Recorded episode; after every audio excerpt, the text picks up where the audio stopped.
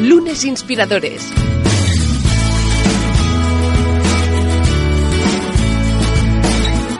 Con David Tomás y Edu Pascual. Bienvenidos a Lunes Inspiradores, hoy en un capítulo especial. Hoy tenemos a un invitado en el que aún no hemos empezado la entrevista y ya estamos riendo, porque tiene un enorme sentido del humor. David Tomás ya lo conoce, yo lo conozco por primera vez y es sin duda un honor que hoy nos acompañe. David Tomás, ¿qué tal? Bienvenido. Pues muy bien, oye, como siempre, y hoy especialmente contentos porque además de tener con nosotros un amigo, nos ha costado bastante. Es alguien Sí. con la agenda muy apretada, Sí. siempre viajando. Pero ¿sabes qué es lo mejor de todo? Que me ha dicho que su mayor objetivo es no estar ocupado. Ah, no sé, no sé. Ahora nos lo Dentro contará, de esa- ahora que nos exacto, cuente. Esta incongruencia, pero que sin duda tendrá todo el sentido del mundo con O'Neill. ¿Qué tal? Me gusta la asunción de que sois tan importante que la única razón por qué no he venido antes es porque mi agenda es muy apretada. Va, claro, Claro, es que- sí, es sí. que- Quizás me da miedo las preguntas que veo preparadas allá. Sí, sí, sí, prepárate que hoy nos hemos estado preparando durante un año, o sea que hemos tenido tiempo, Claro, Conor. claro, claro. Bienvenido, Conor. Em, la verdad es que, sí, generalmente muchos de los profesionales que nos acompañan, y ya no, no quiero ni contar cuando es inicio de curso, ¿no? Lo que cuesta perseguirlo y todos ellos quieren venir o quieren aceptar de buen grado la, la invitación a venir a Lunes Inspiradores, pero claro, hay esas agendas apretadas y entendíamos pues que tú tenías mucho trabajo, pero cuéntanos exactamente ese pequeño secretillo, ¿no? Esta frase em, que tiene como esta incógnita, ¿no? Es decir, ¿cómo consigues, eh, cuál- cuál es eh, tu remedio para conseguir no estar ocupado. Una palabra. No. Ahí está. Pero dicho en muchas formas que no incluye la palabra. Yo creo que la mejor forma de decir no no incluye la palabra no. Si tu jefe sale de su oficina y tiene un marrón grande, mejor ir al baño durante los próximos 20 minutos. Eh, yo he aprendido en la vida que es mejor evitar estar donde llega el marrón que estar allá y tener que decir no cuando llegue. Bien, resuelta esta, esta incógnita, sin duda yo creo que da una pista de lo que trataremos hoy en, en Pero la- hay un en problema el lunes. atrás a qué decir no y a qué decir sí. Claro. Eh, yo creo que la mayoría no sabe a qué decir sí y por eso es difícil decir no. Es complicado, sin duda, sin duda. Es complicado decir no, pero también lo es decir sí. Em, vamos a, antes de seguir entrando en materia, porque vemos que la cosa está calentita ya, ¿eh? La, Sí, la- sí, la- sí. la pelota ha empezado a rodar, ¿eh? Em, responde, por favor, a la que es la pregunta icónica de, de este espacio. ¿Qué es para ti un lunes? ¿Qué supone para ti el primer día de la semana? En mi caso, el lunes no es tan distinto que el resto de semana. Yo doy clases en la universidad, soy emprendedor. Durante una década yo era dueño de una línea aérea. Y una de las cosas que nunca pensé antes de empezar este camino es que no existe el fin de semana cuando tú eres línea aérea. Así pasé mucho de mi vida que el fin de semana para mí era dos días que elijo entre semana más que el fin de semana. O sea, el lunes ha perdido esta connotación gris, el, el em- eh, que vuelves a la jaula. Claro, cada día era una ilusión nueva para entendernos, ¿no? O también Ah, una serie de situaciones. Es posible convertir tu paraíso en un infierno. Claro. Y, eh, yo creo que conseguí hacer algo que realmente era inspirador para mis amigos, pero no, disfrut- no disfruté el camino. Oye, acabamos de hacer Sí, una, sí, una sí. introducción tan potente que la gente debe estar. Por favor, que empiecen ya. A ver, David, pregunta. Exacto, toda la vamos, gente está- vamos a empezar por el principio. vamos por orden. A mí me gustaría conocer sobre tu infancia, ¿no? O sea, ¿cuál fue?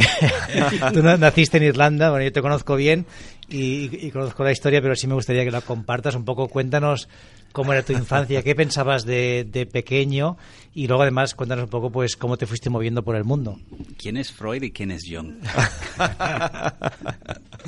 mi relación con mi padre. Mm.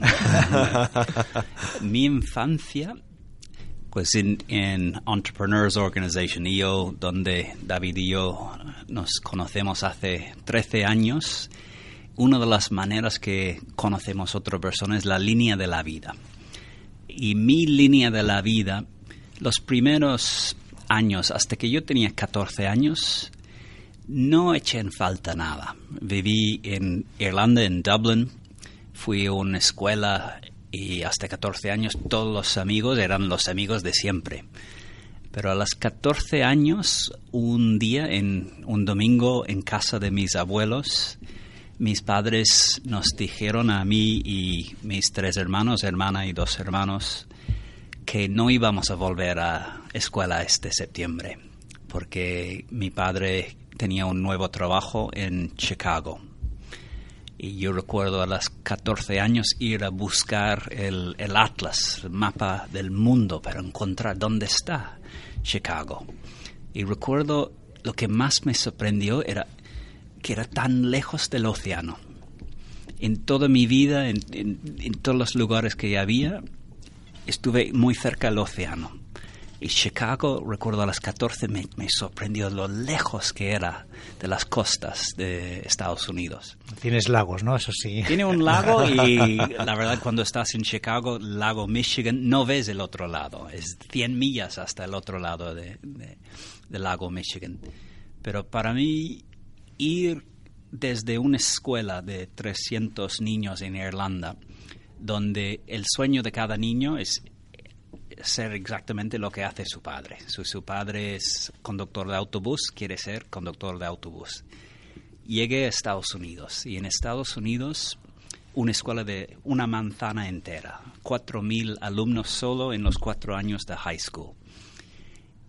Todos sabían que iban a ser millonarios y el impacto e-, en mí de ir de un mundo donde todos no pensaban demasiado en el futuro, no veían un futuro mejor, era casi sentir que tu vida va a ser igual como tus padres.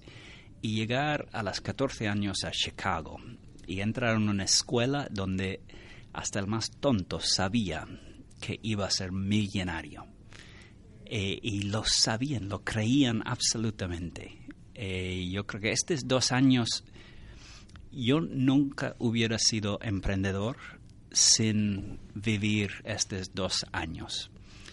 Ah, también conocí un profesor que me marcó mucho mi vida, Mr. Matz. Era un profesor de biology, pero recuerdo que Mr. Matz el primer día de clase cogió el libro de, biología y nos preguntó a unos 40 niños de 14 cuánto vale este libro. Y o de silencio y después alguien dice pues 30 dólares y el libro efectivamente valía 30 dólares y nos dijo que si al final de este año habéis aprendido todo que hay en este libro, habéis aprobado todas las pruebas, vales 30 dólares más. Este no es el fin de mi curso.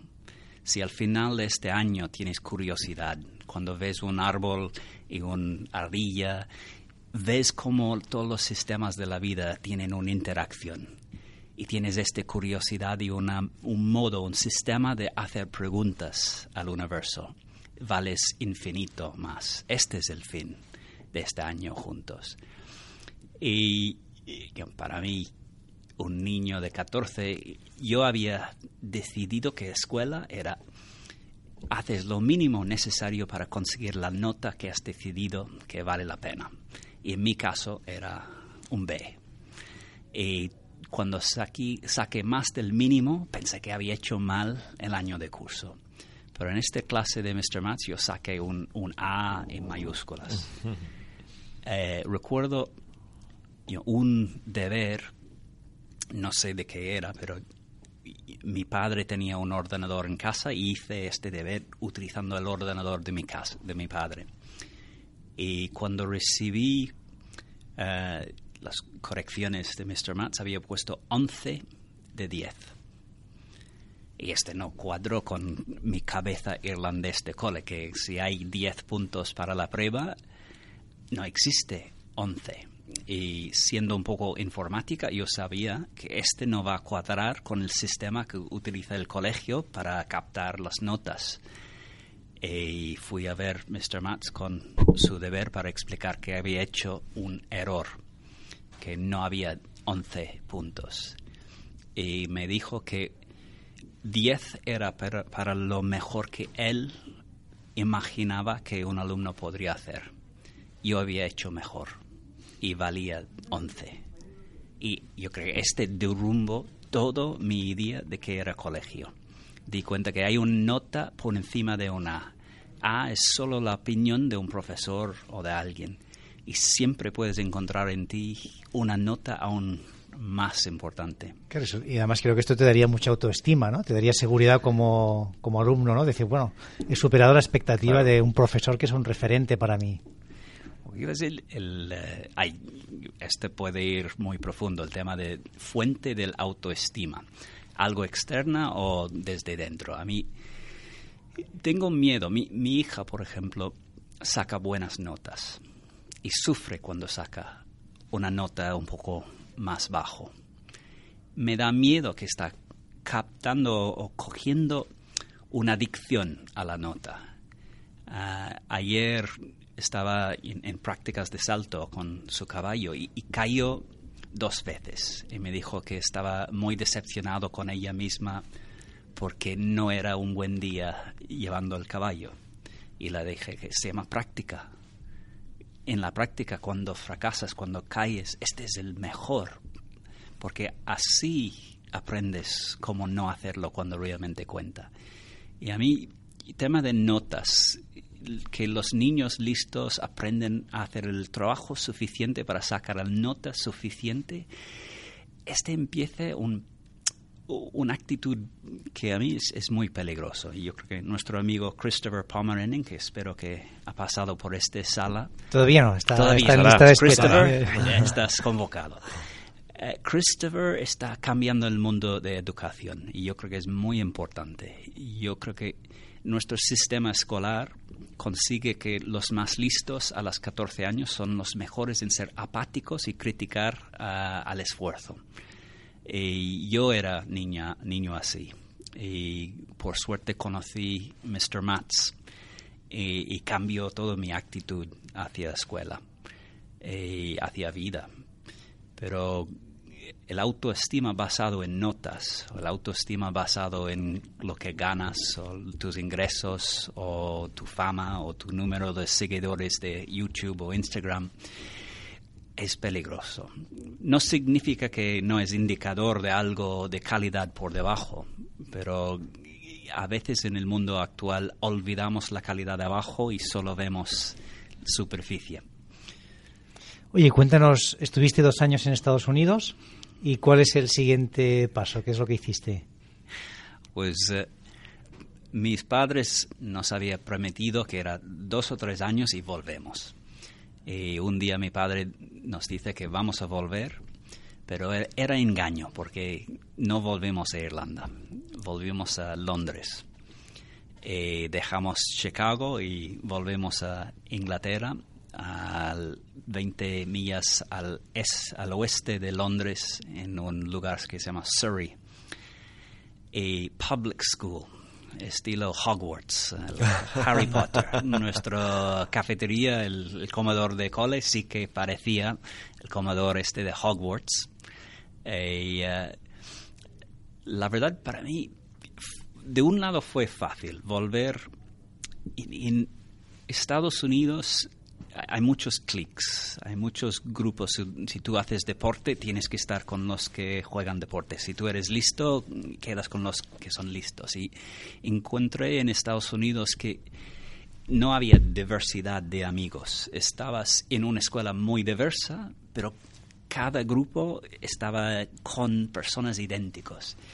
Y en mi caso era el grupo de los frikis, los que no encajaban con los de deportistas, los que no encajaban con... Así para mí, los 12 años en Chicago, yo creo que cuando ves un capítulo de Friends, de esta telenovela de los americanos, hay las seis personas que tienen un papel importante. Pero cuando están en la cafetería por debajo de su edificio, hay gente en el fondo los dos años en Chicago, yo llegué a creer que yo era una persona de fondo. Esta visita a este universo, mi rol en la vida no era una persona con uno de los papeles principales. Y, mi rol era alguien de fondo.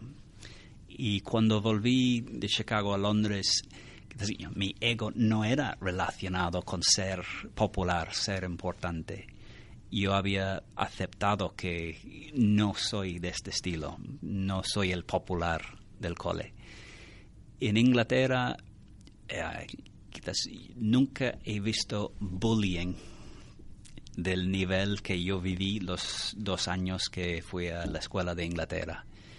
Y, eh, no sé, bullying, ¿cómo se dice? Sí, sí, sí llamamos igual, ¿no? Sí, acoso, sí, es- acoso es escolar. bullying, acoso escolar. Acoso exacto. escolar. Ah, yo creo que era sistemático no solo de alumnos, pero de, profesores, de empleados, y era tan sistemático que, que era muy difícil luchar contra ello. Eh, yo creo que allá aprendes mucho sobre poder, influencia y eh, cómo escapar lo más rápido posible de la situación. Pero para mí, cuando fui a la universidad, di cuenta que yo había aprendido algo que muchos no sabían, es cómo conocer gente nueva. De cambiar tres veces de colegio, cuando yo fui a universidad, para muchos era la primera vez que tenían que hacer un amigo nuevo, que desde su infancia hasta 18 nunca tenían que entrar en una sala donde no conoce a nadie y conseguir crear un vínculo. Y dentro de un mes en universidad yo tenía gente viniendo a mi habitación y era una sensación rara de parecer popular, pero dentro no creía. No creía. Creí que era un chiste grande que un día iba a caer. Y nunca cayó. Pero tardé mucho en aceptar que yo tenía algo que era de valor para los demás. Y yo creo que hoy en día mi carrera en universidad era psicología y mi tesis sobre hipnosis. Y creo que estos cambios de colegio, este ver personas en distintos ámbitos, distintos contextos, me llevó a tener un interés muy grande en la persona. ¿Por qué mueve? ¿Qué le motiva? Y todo que he hecho en mi vida, de algún modo, es relacionado con la motivación del ser humano. Eh, mi vida como emprendedor, yo creo que la venta, vender algo, te enseña más sobre el ser humano que cualquier curso que puedes estudiar.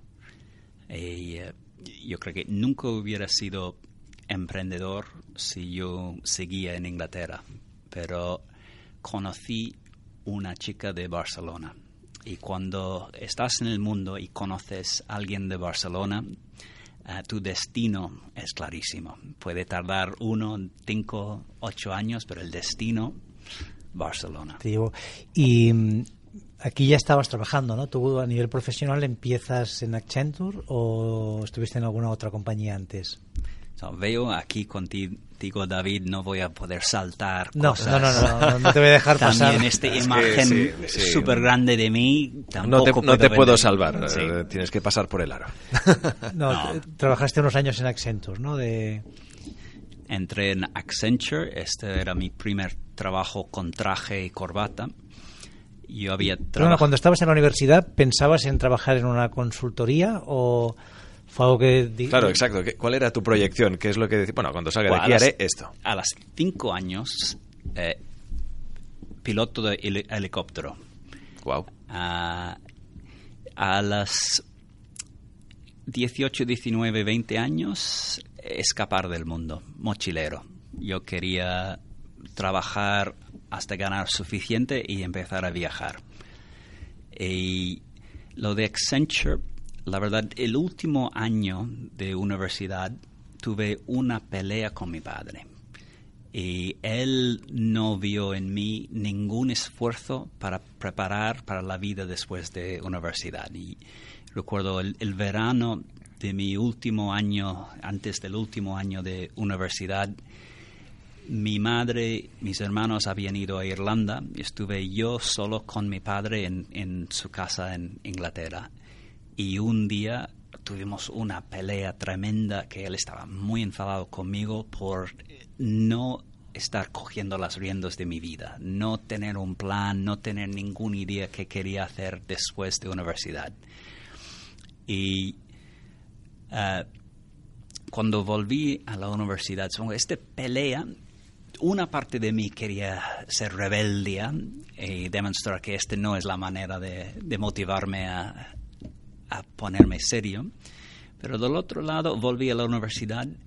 Él era en aquel momento presidente de una de las cuatro divisiones a nivel mundial de Accenture, o de Anderson Consulting, y cogí una aplicación para esta empresa. Y era lo más fácil de rellenar de todas las aplicaciones. Eh, este es en el 94, estamos antes de Internet, la manera que buscas trabajo en, en la universidad en 94 había una sala de careers y tenía como 100 casillos, cada uno con aplicaciones para distintas empresas. Y yo recuerdo que pase por allí, recoge unos 20 aplicaciones, Procter Gamble, Gobierno, Unilever, eh, no sé qué más, algunos de los consultores, y encontré este de Anderson Consulting. Y yo creo que era más para decir a mi padre que había hecho algo que rellene el formulario. Y lo envié. Pero no quería el trabajo. Solo quería poder decir a mi padre, mira, he hecho algo. Y como no quería el trabajo, en las entrevistas, en vez de intentar conseguir el trabajo, yo intenté conocer la persona al otro lado. Y como intenté conocer la persona al otro lado, dos meses más tarde tuve una oferta de empleo empezando en Anderson Consulting con una cifra de sueldo que yo nunca había imaginado ganar en mi vida. Eh, y supongo no tenía idea de que ganó mi padre ni nadie, pero recuerdo la oferta era 18 mil libras. Y yo había vivido en mis tres años de universidad gastando 300 libras al trimestre para vivir. mi, mi coste de vivir era aproximadamente 500 libras al año y aquí tengo una oferta de 18 mil.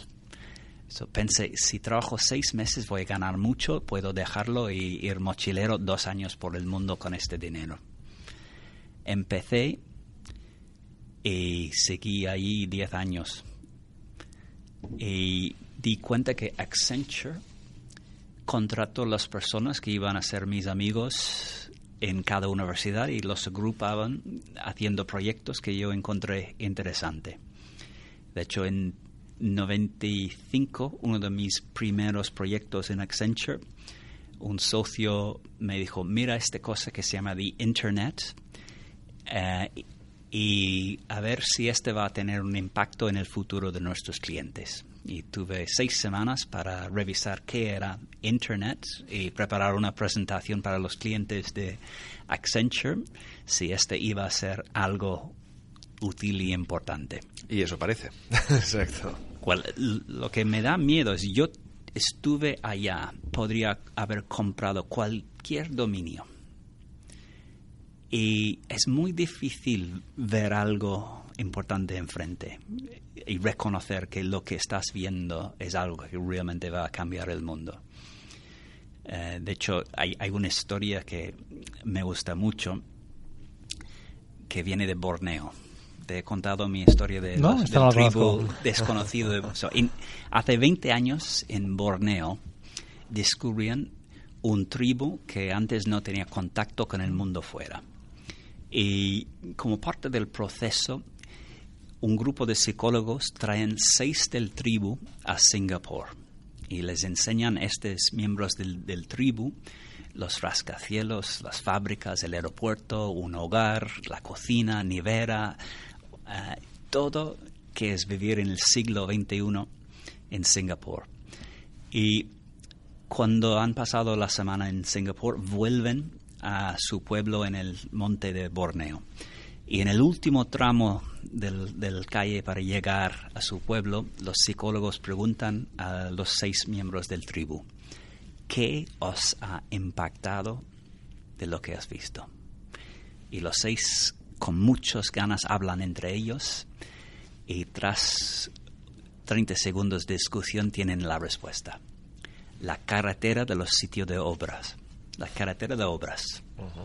Y están subiendo al, su pueblo pensando, nuestra vida va a cambiar para siempre. Todo estos pesos que hemos llevado, todo por una carretilla. Que va a cambiar nuestra vida. y somos todos como este tribu de Borneo. Solo somos capaces de ver este carretilla. Solo somos capaces de ver el siguiente paso.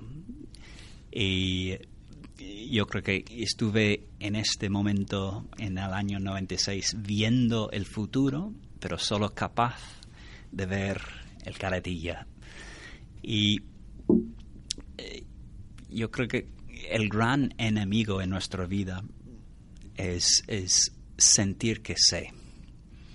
Y yo llevo 16 años enseñando en IS.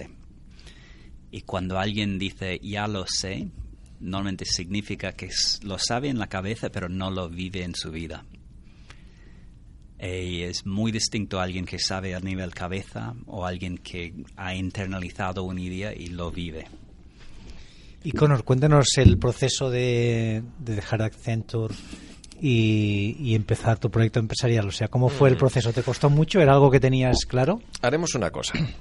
Vamos a dejar esa pregunta en el aire Vamos a terminar esta primera parte de la entrevista y evidentemente quien quiera conocer la que es la etapa profesional de nuestro invitado de hoy, del que ya hemos conocido la primera base de su historia, estamos aquí con eh, totalmente hipnotizados con, eh, con, el discurso y la historia de, de Connor, sin duda un, un, invitado con un gran magnetismo y, y, lo haremos, ya sabéis, hoy nos ha acompañado, también lo hará la semana que viene, que viene este especialista de, liderazgo y motivación de personas, eh, como decía él, el profesor en IS Business School, escritor conferenciante, irlandés residente en Barcelona, que conoció a esta barcelonesa que le robó el corazón y de ahí su, su historia con esta, con esta ciudad.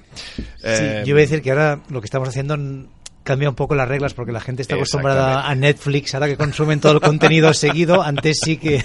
Sí, no, no, os enfadéis, no os enfadéis, os prometemos que en una semana estará la segunda parte. ¿eh? Claro que sí, igual o más interesante que la primera. Desde luego. Gracias a todos, os, os esperamos la semana que viene aquí en Lunes Inspiradores. Suscríbete a nuestro canal de YouTube, a nuestra cuenta de iVoox y síguenos en Twitter, arroba lunesinspirador. Lunes Inspiradores.